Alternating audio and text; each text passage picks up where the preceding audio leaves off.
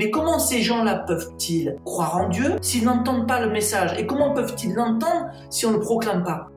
Ce message, il faut l'adapter à chaque génération dans la manière de le communiquer. Une communication s'appuie sur une bonne connaissance de la personne à qui on s'adresse. Bonjour, je suis Clotilde et bienvenue sur le podcast des communicants chrétiens. Chaque semaine, je donne la parole aux experts de la communication engagés à faire rayonner la bonne nouvelle. Aujourd'hui, je reçois le Père René Luc, un prédicateur passionné de Jésus qui consacre toute son énergie à transmettre et diffuser l'amour de Dieu avec les moyens actuels.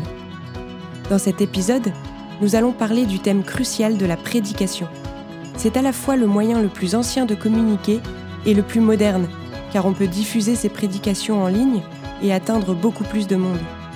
Le Père René Luc nous donne plein de conseils pour réussir ses prêches et prises de parole, que l'on soit prêtre ou laïque, car tout le monde peut être appelé à témoigner de sa foi et de la bonne nouvelle. Bonne écoute.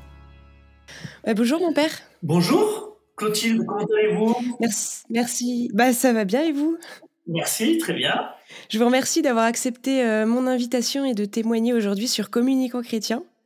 Alors vous êtes euh, prêtre euh, depuis 27 ans et vous avez un parcours assez singulier. Euh, malheureusement, on n'aura pas le temps de trop explorer votre, votre jeunesse et votre témoignage, mais j'invite vraiment les auditeurs à, à vous découvrir à travers votre livre témoignage Dieu en plein cœur et, et, vraiment à suivre vos prédications et tous vos conseils sur, sur les réseaux sociaux. Euh, mais pour commencer, j'aimerais bien qu'on en apprenne un peu plus sur vous et que vous nous expliquiez quelles ont été les étapes clés de votre parcours. Oui, effectivement, euh, parce que ça va avoir une incidence sur le fait que j'ai été amené à communiquer un petit peu. Euh, moi, je suis né dans une famille à problème. Ça arrive parfois, hein, les familles à problème. Je suis en, en, Camargue, près de, près de, dans le sud de la France, pas très loin de Nîmes. Mais j'ai pas connu mon père. J'avais deux demi-frères, deux demi-sœurs. Euh, voilà, c'était un peu compliqué parce que notre mère était toute seule pour nous élever, seule à 27 ans avec cinq enfants. C'était ah compliqué. Et puis, à l'âge de, quand j'ai eu 10 ans, ma mère s'est mise en couple avec un homme qui, au début, était un homme assez extraordinaire pour moi, en tout cas, mais qui s'est avéré être un gangster, un homme euh, très violent. Il y a eu beaucoup de violence dans la famille. Euh, ça a duré 4 ans. Ça s'est mal fini. Il s'est suicidé devant moi avec son revolver quand j'avais 14 ans. Et euh, c'est à cette période-là que j'ai été amené à Montpellier écouter un témoignage d'un pasteur pasteur protestant qui s'appelle Nicky Cruz, qui faisait euh, beaucoup de témoignages dans le monde entier et entre autres en France. Mm. J'ai été amené à écouter ce témoignage, j'étais complètement bouleversé. J'ai donné ma vie au Seigneur, j'ai changé de vie. Radicalement, du jour au lendemain. C'est ça. Voilà. Alors, bien sûr, comme vous l'avez dit, Clotier, dans, mon livre témoignage, j'ai un peu plus d'indications sur, sur tous les changements que ça, que ça implique petit à petit. Mais c'est vrai que euh, ce, qui est, ce qui est impressionnant, c'est que très rapidement, ben, j'ai été amené, en fait, si vous voulez, à, être amené à témoigner. C'est, c'est, pas moi qui ai voulu, hein, c'est les gens qui m'ont demandé de raconter euh, cette histoire. Et c'est comme ça que j'ai un petit, un petit peu euh, été amené assez jeune, hein, dès l'âge de 15 ans, à communiquer euh, ben, cet amour de Jésus à travers, entre autres, le témoignage. D'accord. Et alors, vous, vous témoignez notamment auprès des jeunes qui, euh, aujourd'hui, ont, quand même une, une, jeunesse assez difficile entre euh, le Covid, les difficultés financières, la, société qui s'assombrit un petit peu. Alors, comment, en êtes-vous arrivé à ce ministère particulier auprès des jeunes? En fait, ça a commencé tout simplement euh, l'été après ma conversion on m'a amené, on m'a proposé d'aller dans un camp, un camp, euh, un camp chrétien. J'avais jamais fait ça, moi. Hein, j'étais. Et donc je suis allé dans ce camp. Je me rappelle très bien. C'était à Tournon-les-Bains, euh, près, euh, près de Tournon-les-Bains, dans un petit village qui s'appelle les Alinges. Et là, on n'était pas beaucoup, on était une quinzaine. C'était à la campagne. Il y avait des messes, des prières, je sais pas quoi.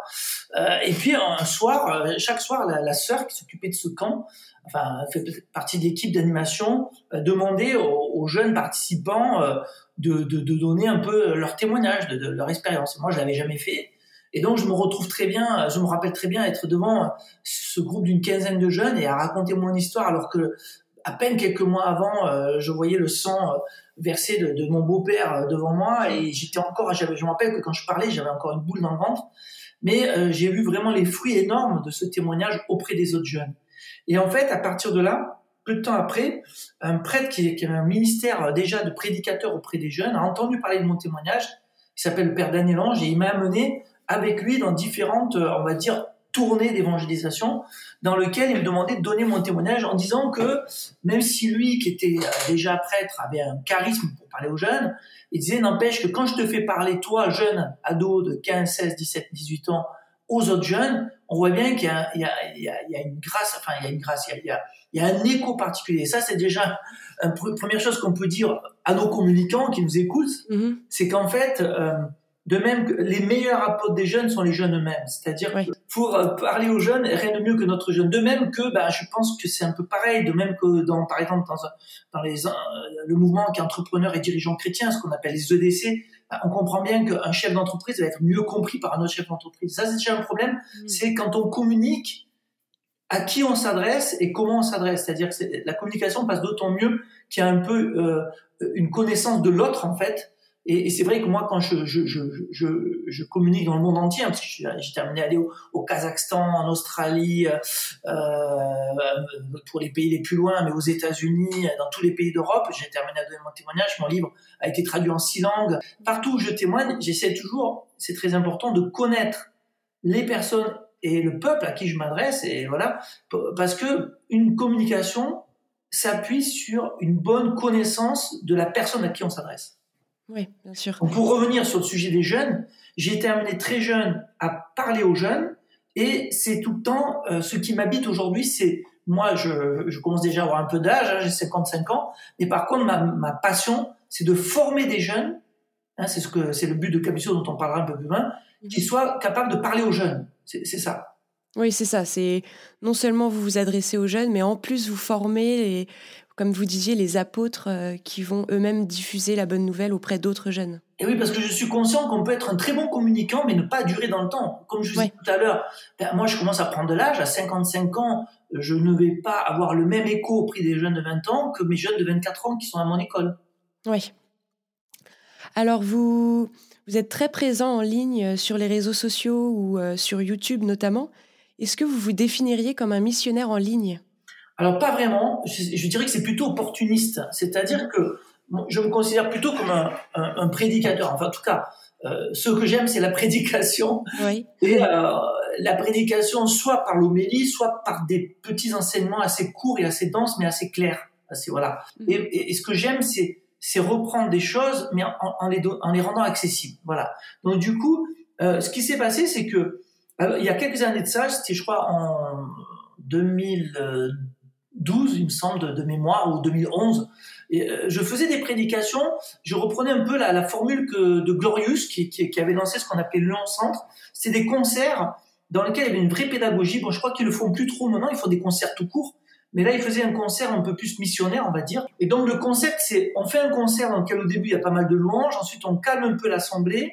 On les fait asseoir. On fait un, un chant onction, c'est-à-dire un chant un peu plus doux. Et puis, on va les amener à avoir vraiment euh, un temps euh, de, de prière, euh, d'intériorisation, un temps de prédication. Et puis ensuite, ce qui est intéressant, c'est qu'au cœur du concert, c'est pour ça que c'est pas un concert habituel, les jeunes vont se mettre en, en groupe de 5-6 et vont se mettre à discuter de la prédication. Et ensuite, on revient sur euh, un temps de, de, de, de, louange un peu plus calme, et puis on finit en apothéose avec un chant. Voilà. Et donc moi, je faisais ça, je faisais la même formule. J'avais on est allé se former avec Benjamin et Thomas à Lyon, qui nous ont soutenus dans, dans le lancement de ce projet. Et euh, quand j'ai commencé à lancer ça, à l'époque, j'étais sur Albi, j'étais pas encore sur Montpellier. Un ami, un jeune, un jeune qui était euh, un jeune, un jeune garçon de 24 ans, qui était passionné par la vidéo, m'a dit euh, Père René-Luc, est-ce que je peux prendre en vidéo vos prédications pour les mettre sur YouTube? Moi, à l'époque, j'avais, j'avais pas de chaîne YouTube. Hein, je mm. c'est, pas vieux. Hein, j'étais en, 2012, j'avais, j'avais pas eu YouTube. Voilà. Et du coup, je trouvais ça, bah, je lui ai dit, bah ouais, pourquoi pas. Et en fait, bah, ces prédications ont, ont, très très bien marché, puisque voilà, chaque prédication fait 40, 50 000 vues. Euh, et, et, donc du coup, euh, et du coup, c'est comme ça que ça a commencé. Et ensuite, euh, j'ai lancé l'école Cap Mission. Et puis bah, là, bah, j'avais un Facebook, bon, euh, qui marchait plus ou moins bien. Euh, normalement quoi mais mmh. petit à petit avec le fait que j'ai écrit un livre puis un deuxième livre. Et puis c'est les jeunes de Camisio qui m'ont amené à Instagram. Euh, pourquoi? Parce que bah, je me rendais compte, je croyais que Facebook était le réseau des jeunes, et je me suis rendu compte qu'en l'espace de 2-3 ans, c'est devenu le réseau entre guillemets, pardon, hein, c'est un peu des vieux, c'est-à-dire bah, les, jeunes, les personnes de 50 ans, même plus âgées, sont toutes sur Facebook, mais vous avez plus grand monde sur Facebook parmi les jeunes. Mm. Donc on en est Instagram. Est-ce que est-ce qu'il faut arriver à TikTok? Moi, pas, pas, en tant que pas en tant que communicant sur TikTok parce que c'est pas mon c'est pas ma manière de communiquer. Mais par contre, je suis sur le compte TikTok pour pour voir ce que font mes confrères et je suis tout à fait euh, d'accord que et, et, que je trouve ça génial que certains prêtres euh, qui ont ce charisme-là, c'est pas le mien du tout, puissent s'adresser aux ados, et voilà. Et donc c'est vrai que l'idée, je voudrais conclure sur, sur, votre question, missionnaire en ligne non, mais missionnaire tout court. Or Jean-Paul II, que j'aime beaucoup, disait dans une encyclique en 90 qui s'appelle Redemptoris Missio, il disait il faut que nous soyons aujourd'hui sur tous les aéropages. Je sais pas si vous voyez ce que c'est, Clotilde. Euh, non, pas trop. Non. L'aéropage, c'était à l'époque à Athènes le lieu où les Athéniens allaient sur une place publique et chacun prenait la parole. Ah, oui, je L'aéropage. Et Paul était allé à Athènes sur l'aéropage pour témoigner. Et Jean-Paul II dit qu'aujourd'hui, on doit être présent sur tous les aéropages de notre génération. Donc, c'est vrai que c'est facile de condamner TikTok. C'est facile de condamner. Euh... Moi, au début, j'étais critique envers Instagram en disant c'est un peu narcissique, etc. Mais j'ai compris qu'en fait, on peut utiliser cet aéropage en étant missionnaire. Et moi, par exemple, j'ai une certaine manière de l'utiliser, de pas faire n'importe quoi. Je pense qu'on en reparlera un peu plus loin. Mhm. Euh, donc, mais je pense qu'effectivement, je me considère pas comme un missionnaire en ligne, mais comme un missionnaire tout court, attentif à tous les lieux de mission. Oui, c'est ça. On, y reviendra un peu plus tard sur la, manière de vraiment rejoindre euh, la cible. Mais euh, c'est hyper intéressant. alors moi, j'aimerais, j'ai une petite question un peu personnelle. J'aimerais savoir quel prédicateur de la Bible vous inspire le plus? Alors, bah, c'est vrai que ce que je vais dire va pas en surprendre beaucoup. Celui qui nous inspire tous, nous qui avons le feu de la mission, euh, c'est évidemment Saint Paul, euh, et, notamment une phrase de lui, Romains chapitre 10, j'aime beaucoup le mimer quand je, quand je, quand je parle aux jeunes de la mission, parce que si vous m'écoutez, tous les communicants de ce podcast, et, je trouve que Progressive Media, j'aime beaucoup travailler avec vous, euh, parce que voilà, on travaille ensemble sur des projets de, de mission, et je trouve ça génial, je suis très heureux de répondre à votre demande. Pourquoi? Eh bien parce qu'en fait, vous essayez pas simplement de faire de la communication ad intra, c'est-à-dire le bon petit business dans l'église. Vous avez une manière de communiquer, vous essayez de rejoindre ceux qui sont loin par votre professionnalisme. Et moi, je rappelle de Saint Paul, je pourrais en citer plein des phrases de Saint Paul, comme par exemple 1 Corinthiens 9, 16, malheur à moi si je n'évangélise pas, donc du coup, bonheur à moi si j'évangélise. Mais je voudrais surtout citer celle de Romains 10, quand il dit, comment peut-il croire s'ils n'ont pas entendu. Alors je mime, vous voyez, là, vous, bon, là c'est en audio, mais je, je, mets les deux mains jointes, comment peuvent-ils mm. croire? Et puis je mets, je mets ma main sur la bouche, s'ils n'ont pas, euh, sur les oreilles, pardon, s'ils n'ont pas entendu.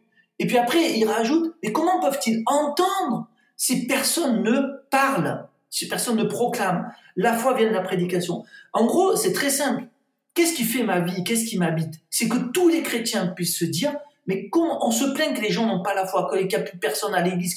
Mais comment ces gens-là peuvent-ils croire en Dieu si personne, s'ils n'entendent pas le message? Et comment peuvent-ils l'entendre si on ne le proclame pas? Et je rajoute, ce message, il faut l'adapter à chaque génération dans la manière de le communiquer. Donc ça, c'est vraiment, on va dire, le prédicateur de la Bible qui m'inspire le plus, c'est mm. évidemment Saint Paul. Après, bon, on n'a pas beaucoup de temps, mais j'aurais rajouté que celui qui dans lequel je me sens plus proche, c'est plutôt Jonas. Ce Jonas qu'on envoie en mission et qui râle et qui veut pas y aller et qui finalement euh, part en courant et qui, qui boude après le Seigneur parce que finalement les fruits ne sont pas comme il voulait. Voilà, là je me retrouve dedans parce que j'admire Paul, mais je me sens plus un Jonas, c'est-à-dire qui est pas toujours à la hauteur, qui, qui boude et, que Dieu aime quand même malgré ses, ses, ses, pauvretés. Voilà. Et c'est fou que dans la Bible on puisse retrouver autant de figures. Euh, actuel, quoi, et qu'on puisse s'en inspirer euh, Tout à fait. pour communiquer. Alors justement, on va arriver dans le, le cœur du sujet qui est vraiment la prédication. Alors vous, vous êtes un, prédicateur habituel de la télévision. Vous apparaissez notamment dans le Jour du Seigneur euh, sur France 2. Et alors, est-ce qu'il existe une méthode pour faire une bonne prédication, que ce soit à la télévision ou en live, euh, en, réel quoi? Le sujet de la prédication est un sujet très complexe et très important au point que le pape François, je ne sais pas si vous savez Clotilde, que dans l'Église catholique, nous avons trois grands textes sur la mission. Le premier euh, est Evangelii Nucendi, euh, c'est-à-dire l'annonce de l'Évangile du pape Paul VI en 75. Le deuxième, c'est Redemptoris Missio du pape Jean-Paul II sur la mission en 1990. Et le troisième, c'est celui du pape François très récent, en 2013. Et donc, le pape euh, François en, 2013 va euh, donner un, sur, un, sur un ensemble de chapitres et va faire un énorme chapitre sur la prédication de l'homélie. Donc ça veut dire que quand même c'est un sujet. Et moi, euh, ça fait des années que je travaille l'homélie, mais j'ai eu une chance énorme de rencontrer un homme, ce monsieur euh, dont j'ai oublié le nom, je, je, demande pardon si un jour il entend ce podcast, j'espère qu'il ne me rendra pas, mais j'admire cet homme. Cet homme est en fait, si vous voulez, un, chef euh, d'entreprise de la SNCF en France. Voilà. Et alors, ce, monsieur est arrivé très tôt à la retraite, je crois, je ne veux pas dire de bêtises, à 45-50 ans, il était à la retraite, puisqu'il a fait une très bonne carrière, chef du réseau de la SNCF, c'est pas rien. Et il s'est dit, qu'est-ce que je vais faire de ma retraite?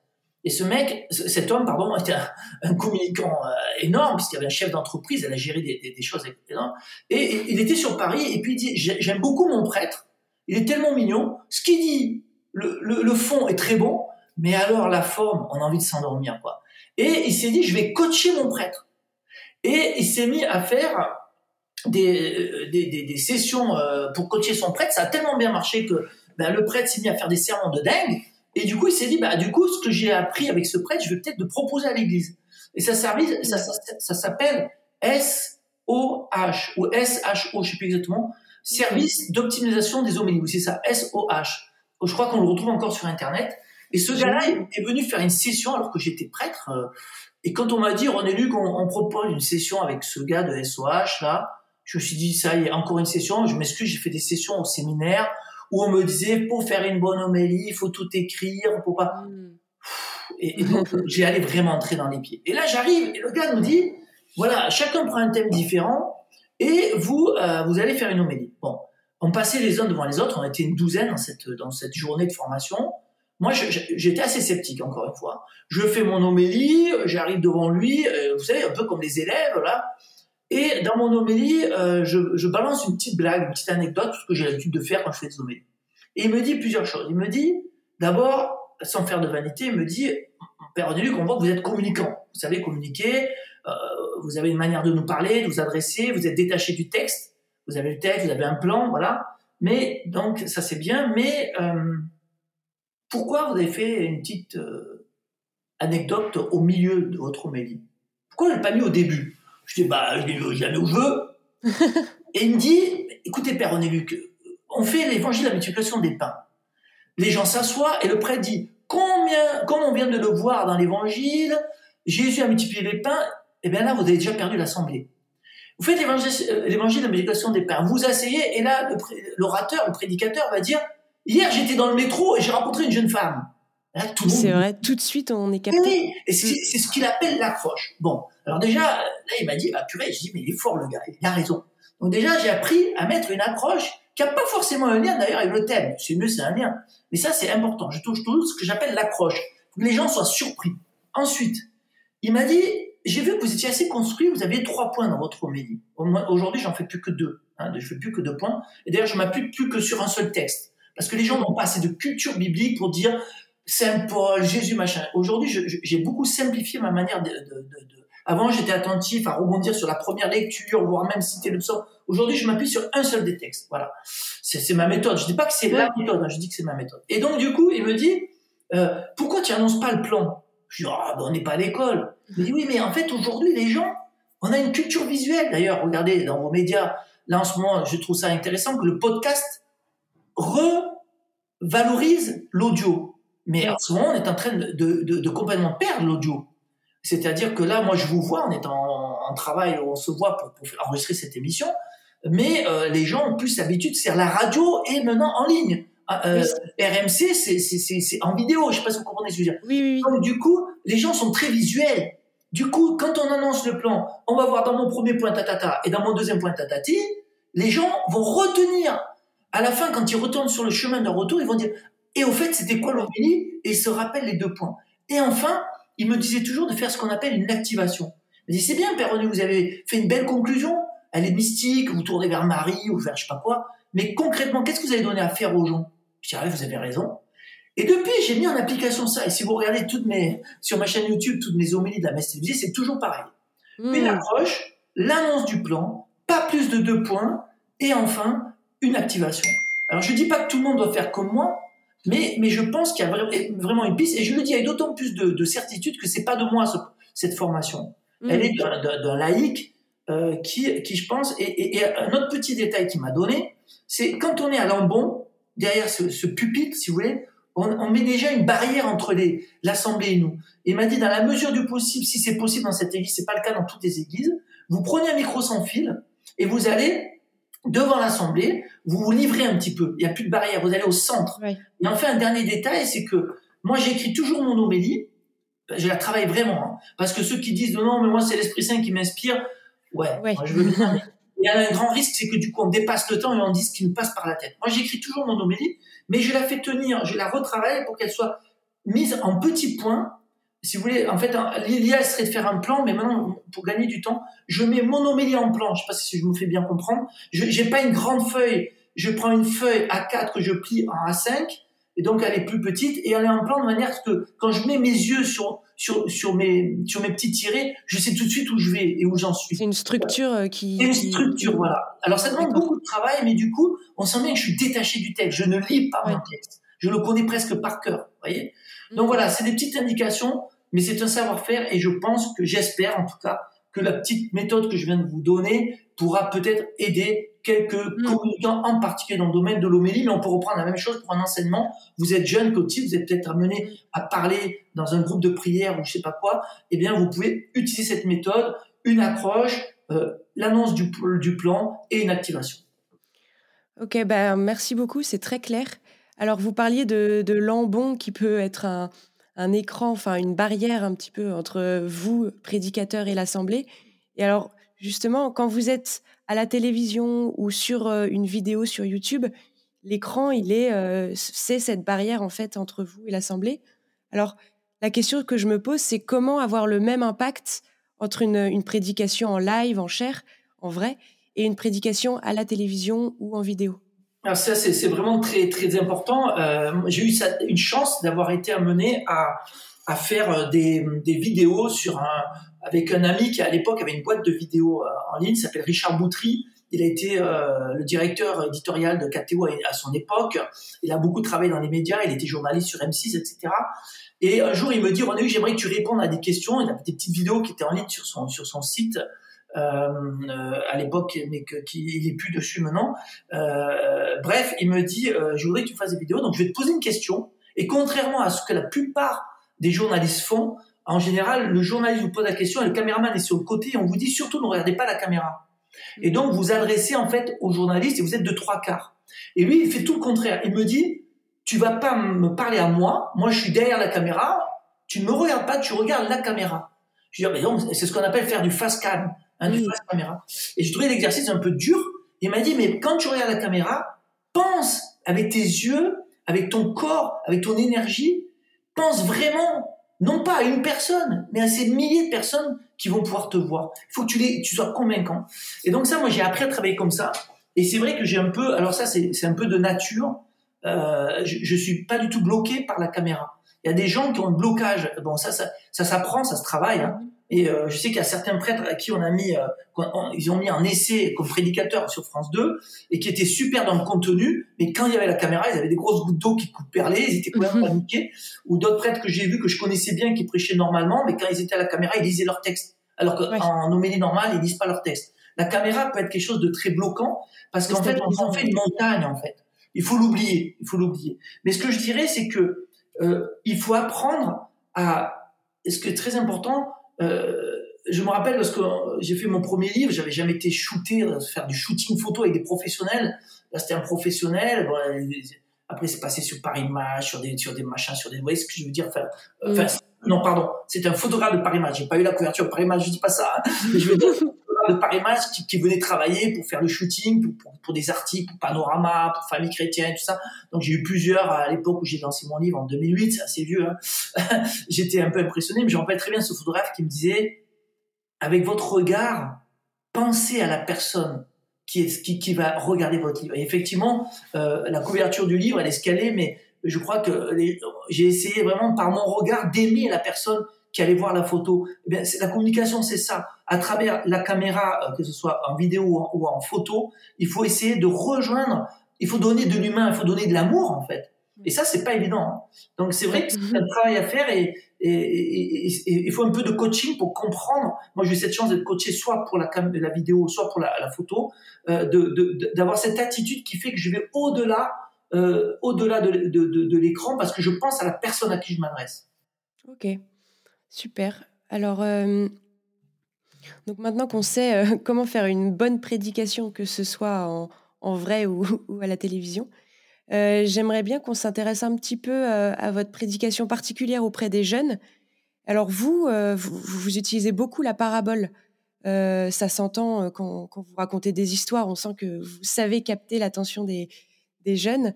Et alors, pourquoi la parabole? Quelle est, enfin, quelle est sa force d'impact auprès des gens? Alors, je vais peut-être vous surprendre, c'est, qu'en fait, euh, ça vient pas d'abord de Jésus, parce qu'on va dire, bah, évidemment, Jésus a fait ça, il a utilisé les paraboles, mais ça vient plutôt d'un verset, d'un, d'une, d'un, je sais pas comment on dit ça, de, pas d'un verset, d'un dicton, je sais pas comment on dit ça, euh, d'un proverbe, ça y est, je cherche le mot, excuse-moi, il y a un peu de fatigue, euh, mais bon, les communicants, c'est ça aussi, ça fait partie du jeu. C'est ce que c'est, oui. De savoir rire de nos de, de, de maladresse, ça c'est très bien. Surtout pas se, se bloquer lorsqu'on mm. fait des erreurs et, et, de savoir en rire. Hein. C'est la huitième béatitude. Vous connaissez, vous savez qu'il y a huit béatitudes. La neuvième béatitude de Jésus, c'est bien heureux ceux qui savent rire d'eux-mêmes. Ils n'ont pas fini de s'amuser. on sent bien lorsqu'un communicant se prend au sérieux, c'est un horrible communicant. Un communicant qui fait ce qu'il peut avec ce qu'il est et qui est capable de rire de ses erreurs, ça c'est un bon communicant. Donc je reviens. Le proverbe chinois dit on retient mieux une image que mille mots. Et donc moi des fois j'entends des super homélies et je me rends bien compte que quand j'ai commencé à prêcher, je me rappelle très bien ma première homélie quand j'étais diacre dans un grand rassemblement de jeunes, c'était à la basilique de Lisieux.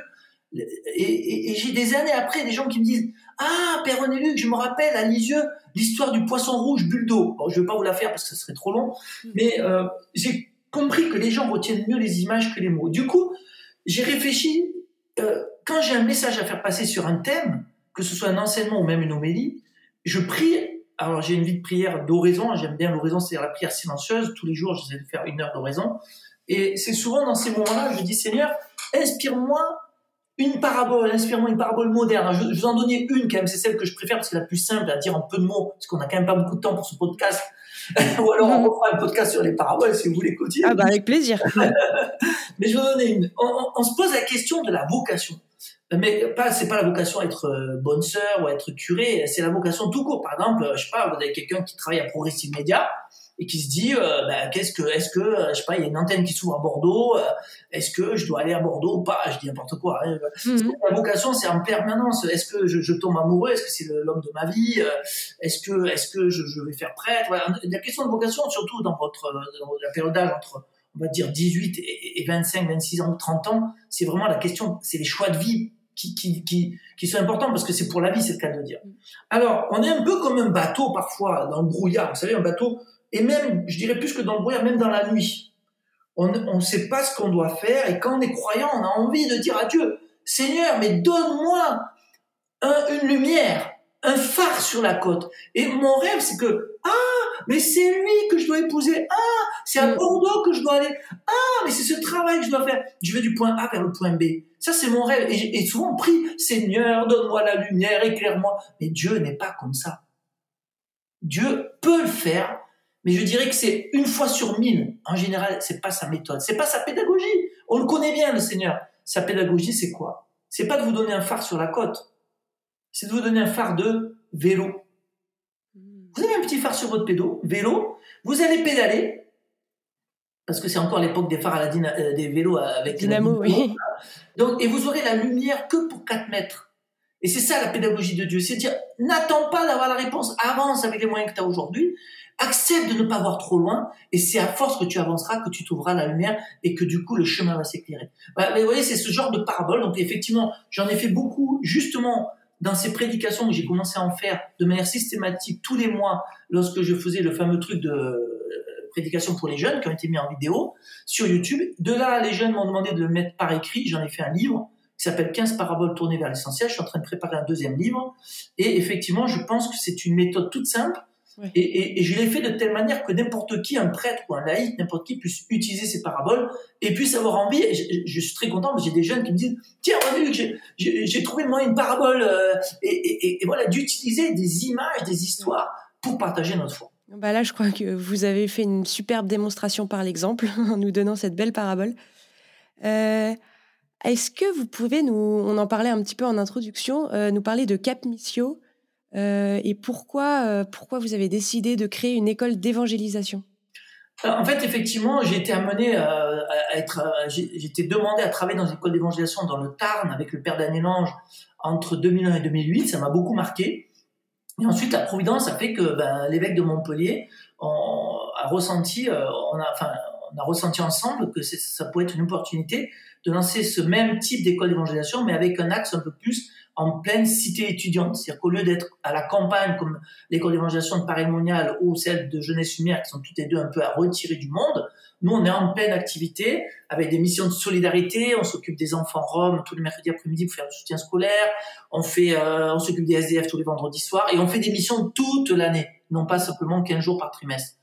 Et donc, euh, l'intuition, c'est quoi? Eh bien, c'est justement de se dire que plus que jamais, on a besoin que les jeunes entendent parler du Christ. Et même s'il y a quelques personnes, et j'en fais peut-être partie pour l'instant, et ça, j'en sais rien, qui sont capables de rejoindre les jeunes sans forcément être jeunes, n'empêche que le meilleur moyen de rejoindre les jeunes, ce sont les jeunes eux-mêmes. Donc j'essaie vraiment de, de, de mettre en place de, de euh, l'énergie que l'on met avec notre évêque, c'est de former 12 jeunes cap missionnaires, enfin des missionnaires, de, de 18 à 26 ans, 6 garçons, 6 filles, qui chaque année, et donc on en est déjà à 53 jeunes formés en 6 ans, et avec 4 jeunes qui sont rentrés au séminaire, 2 qui sont rentrés euh, chez, en, communauté religieuse, dont une qui vient de rentrer au Carmel. Alors c'est pas du tout l'objectif, hein, mais la plupart, c'est plutôt des gens mariés, c'est normal, hein, la plupart des gens vont être mariés, mm. mais par contre, tous sont missionnaires et beaucoup sont engagés euh, dans des postes clés dans des diocèses. Euh, l'actuel responsable euh, du festival Annuncio est un ancien cap missionnaire. Voilà. Donc il y, a beaucoup, beaucoup de, de, joie à voir cette jeunesse qui devient vraiment engagée dans la mission. Vous-même, Clotilde, vous travaillez à Progressive Media, vous savez que quelque part c'est pas un métier comme un autre, c'est une sorte de, de travail et en même temps votre travail devient d'une certaine manière une mission. Eh les jeunes de Cap Mission sont tous habités par ça de faire de leur travail aussi une mission, même si c'est un travail qui n'est pas forcément dans les médias. Euh, voilà. Oui, c'est très vivant. Euh, alors, pour nous amener tranquillement vers, euh, vers la conclusion, j'aimerais bien qu'on ouvre un petit peu ce podcast et qu'on s'interroge sur la, la, communication globale chrétienne, enfin, je veux dire en général. Est-ce que pour vous, le, message chrétien est, est encore pertinent aujourd'hui et est-ce que, est que vous avez un avis sur la communication chrétienne en général? Alors, euh, c'est deux sujets très très différents. La pertinence du message chrétien, elle est évidente. Parce là, qu'est-ce qu'on ferait là sinon, oui a, toujours besoin vraiment d'entendre parler du message du Christ, qui est, comme le dit le pape Jean-Paul II, qui est vraiment le plus grand service que l'on peut rendre à l'humanité, c'est de lui parler de Dieu, quoi. L'humanité a plus que jamais besoin, elle a toujours eu besoin, mais plus que jamais. Mais par contre, comment on la rejoint? C'est ça le problème. Je pense que le problème, c'est que pour rejoindre, c'est ça notre grande difficulté, pour rejoindre le monde, on n'est pas du monde, mais on est dans le monde, dit Saint Jean.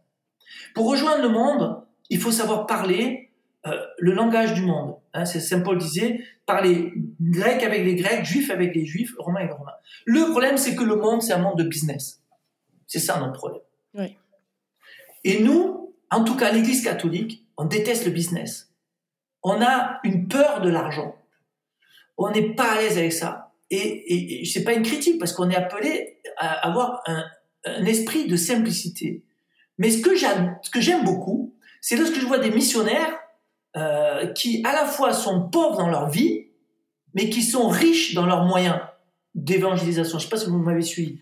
Oui. Et c'est là que je pense qu'il y a un petit effort à faire. Quand je vois qu'un diocèse euh, je parle pas du mien, je parle d'un diocèse lambda, mhm. va mettre, je sais pas moi, euh, peut-être, je sais pas, un budget, je connais rien, je dis vraiment des chiffres au hasard.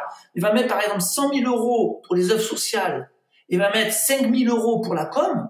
Je dis c'est dommage, mhm. parce qu'en fait ils se rendent pas compte que c'est très important d'aider le pauvre, mais dans les œuvres sociales, le gouvernement il fait des choses aussi bien que nous aujourd'hui. Il en fait même de mieux. Mais par contre la communication, le message du Christ, lui, ça, personne sait le faire. L'État, il sait pas faire ça. Donc, mettre une toute petite part de notre budget pour la communication, c'est un peu, euh, bah, c'est un peu toujours avancer en boitant. Et donc, je pense que le problème de l'Église, c'est pas tellement qu'elle ne sait pas communiquer, c'est qu'elle ne sait pas libérer du budget pour sa com. Mhm. Et donc, si on libère du budget, on peut. Moi, effectivement, je travaille à Progressive Média vous n'êtes pas gratos. Hein. Ça, ceux qui veulent travailler avec vous, ils vont, ils vont vite s'en rendre compte. mais, voilà, mais d'un autre côté, vous êtes bon, quoi. Mm. Alors je dis, je suis pas en train de dire que tout le monde doit travailler avec vous, mais, mais je pense qu'il faut quand même savoir ce qu'on veut. On peut pas, on peut pas se permettre de faire de la communication avec des petites vidéos à deux balles. Euh, non, donc il faut vraiment qu'on soit meilleur dans la communication en étant capable de d'investir à la hauteur des objectifs. Voilà. D'accord. Et donc, vous, c'est ça, dépussérer l'image de l'Église va passer par avoir un peu, un peu d'audace dans l'investissement dans la com. Oui, donc ne pas avoir peur de l'argent et de mettre le budget euh, dedans, quoi. Avec discernement, mais franchement, le faire. Avec discernement, bien sûr. Bah, du coup, j'appelle tous les communicants chrétiens qui nous appellent à, à prendre part à cette, à cette mission pour euh, bah, que l'Église s'investisse de plus en plus en fait sur, euh, sur les réseaux, sur les médias, sur Internet et, et fasse rayonner son message euh, de la plus belle manière qui soit. Un grand merci, euh, Père René Luc, euh, pour ce temps que vous nous avez accordé. Merci à vous, merci beaucoup. Merci beaucoup, merci à Progressive Media pour, pour tout ce que vous faites pour justement permettre à l'Église, avec un grand E, que ce soit de quelles que soient les confessions, d'avancer pour mieux rendre actuel et accessible le message merveilleux de l'Évangile. Merci à tous. Merci beaucoup, à bientôt. Au revoir. Je vous remercie d'avoir écouté ce podcast Communicant chrétien. S'il vous a plu, n'hésitez surtout pas à le partager autour de vous. Pour retrouver tous les podcasts et contenus inspirants, vous pouvez vous rendre sur le site internet communicant-chrétien.com. Abonnez-vous au rendez-vous 30 minutes pour briller pour recevoir chaque semaine un podcast inédit et des clés, des conseils, des inspirations pour faire rayonner votre message. Et si vous souhaitez vous former et former vos équipes, nous vous proposons la masterclass Communicant chrétien, une formation complète pour tous les communicants qui veulent progresser et mettre le feu au monde. Elle vous apprendra à adapter les techniques de communication d'aujourd'hui à votre organisme chrétien. Enfin, si vous avez un projet, une question, une idée de podcast, contactez-nous pour qu'ensemble nous puissions partager les bonnes pratiques et ainsi faire rayonner la bonne nouvelle. À bientôt!